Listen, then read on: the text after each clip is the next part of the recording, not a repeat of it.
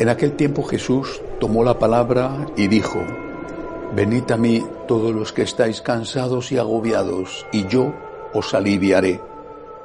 Tomad mi yugo sobre vosotros y aprended de mí, que soy manso y humilde de corazón, y encontraréis descanso para vuestras almas, porque mi yugo es llevadero y mi carga ligera. Palabra del Señor. Estas palabras de Jesús son un motivo de esperanza. Hay tres cosas que nos promete el Señor. Seguramente habrá más, pero tres cosas son esenciales y son el núcleo principal de la virtud de la esperanza. Primera, la existencia de la vida eterna. Hay vida eterna. Y hay vida eterna que puede ser en el cielo o en el infierno. En el cielo si morimos en gracia quizá pasando por el purgatorio. Primera promesa maravillosa, primera promesa. Segunda promesa que nos hace el Señor. Nuestros pecados serán perdonados si nosotros pedimos perdón, es decir, si queremos ser perdonados. Es la promesa de la misericordia. Es una promesa maravillosa. El Señor está siempre dispuesto a perdonarnos, siempre. Antes de que nosotros terminemos de decir, Señor, perdóname, ya ha llegado el perdón a nuestro corazón. Tercera promesa, esta que recoge el Evangelio de hoy. Cuando tú estás cansado y agobiado, si vas al Señor, el Señor te va a aliviar. Jesús cumple sus promesas, no es un político, un político en campaña electoral que promete, promete, promete, dame el voto y verás que te daré. Jesús cumple sus promesas. Hay vida eterna, hay misericordia y hay alivio siempre, sin excepción. Y lo hemos comprobado. ¿Cuántas veces, hablo de mí, pero estoy seguro de que no es en absoluto mi caso solo, cuántas veces hemos llegado arrastrando los pies, con las espaldas rotas, por el peso que la vida o que los demás o que nosotros mismos nos habíamos puesto encima? ¿Cuántas veces hemos llegado ante el sagrario o hemos ido a comulgar y hemos sentido que nacíamos de nuevo, que ese sacramento del alivio, ese sacramento del descanso, ese pan, que es el pan para el cuerpo y para el alma, que es la Eucaristía, nos cambiaba, nos fortalecía lo mismo que nos fortalece una buena y sana comida.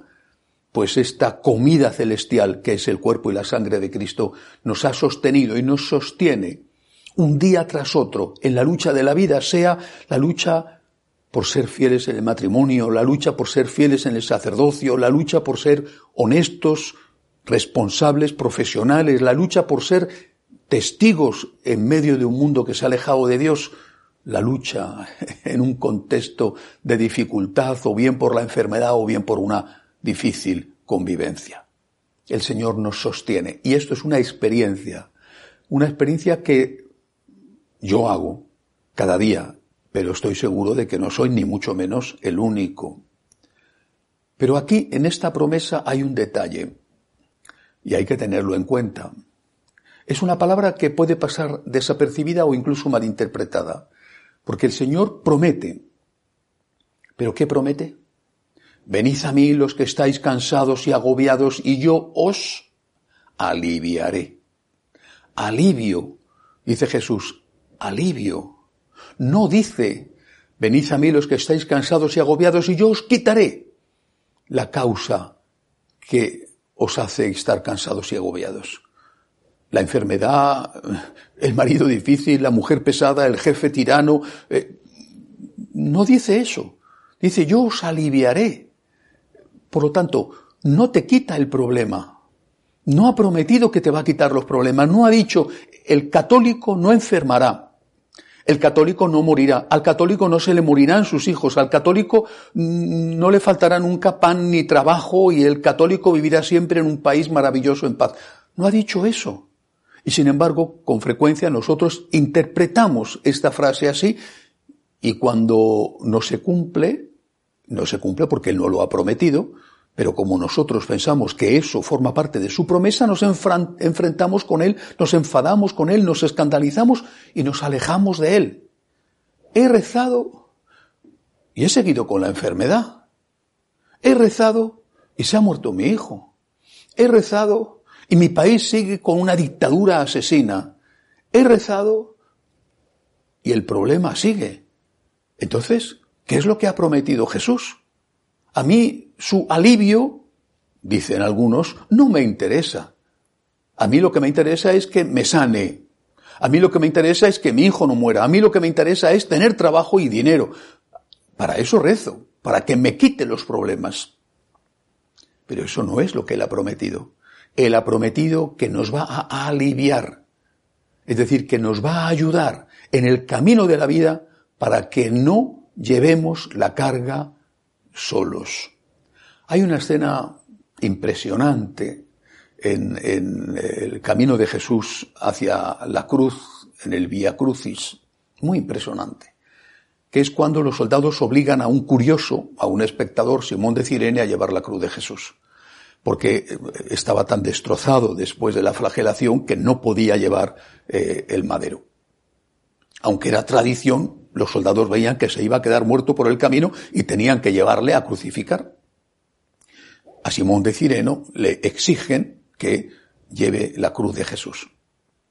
El Señor no lo ha hecho, no lo ha hecho eh, obligado por nadie, lo ha hecho por amor. Ha sido nuestro cireneo, es nuestro cireneo. Él pone en sus espaldas todo el pecado del mundo, todos nuestros sufrimientos y dolores, los carga sobre Él. Es el Cordero inocente llevado al matadero voluntariamente conscientemente. Eso es Jesús. Pero no carga Él con el problema y nosotros ya a partir de ese momento vamos andando tranquilamente mientras Él está eh, eh, llevando todo el peso de ese problema, el peso de esa cruz. Pone su hombro junto al nuestro. Esa carga, 200 kilos, imposible de llevar, se convierte en la mitad. 100 kilos se convierte en la mitad. 60 kilos se convierte en la mitad. O en menos de la mitad. Entonces sí que podemos. ¿Por qué hace esto? Porque sería muy cómodo, muy irresponsable quitarnos los problemas y convertirnos en niños consentidos y mimados que delante de cada situación le piden a su mamá, a su papá, ayúdame, ayúdame porque no quiero pasar dificultades. Jamás maduraríamos, jamás creceríamos. Siempre seríamos personas blandas que son incapaces de hacer frente a los problemas de la vida. El Señor no quiere mimarnos, quiere ayudarnos. Y la verdadera ayuda consiste en eso, en el alivio. Yo sé que con ese problema no puedes, nos dice Jesús. Vamos a llevarlo entre los dos.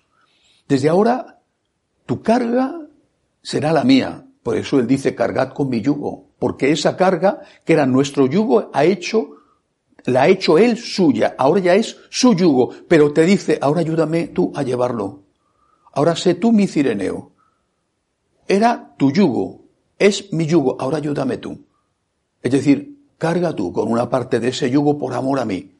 Por amor a ti, Jesús. Llevo esta cruz. Mejor dicho, por amor a ti, llevo esta parte de la cruz, porque la otra parte, posiblemente la más pesada, ya la has hecho tuya y la estás soportando tú. Era mi carga que me aplastaba, tú la has hecho tuya y ahora, Señor, yo la vuelvo a aceptar por amor a ti, por ti, Jesús, esta convivencia, por ti, Jesús, esta enfermedad, por ti, Jesús, esta situación angustiosa, por ti, Jesús, contigo, Jesús, porque sin ti no puedo llevarlo. Ayúdame, Señor, a llevar mi cruz. Dame la fuerza para, por amor a ti, llevar esa cruz que ahora ya es tuya tanto como mía. Que así sea.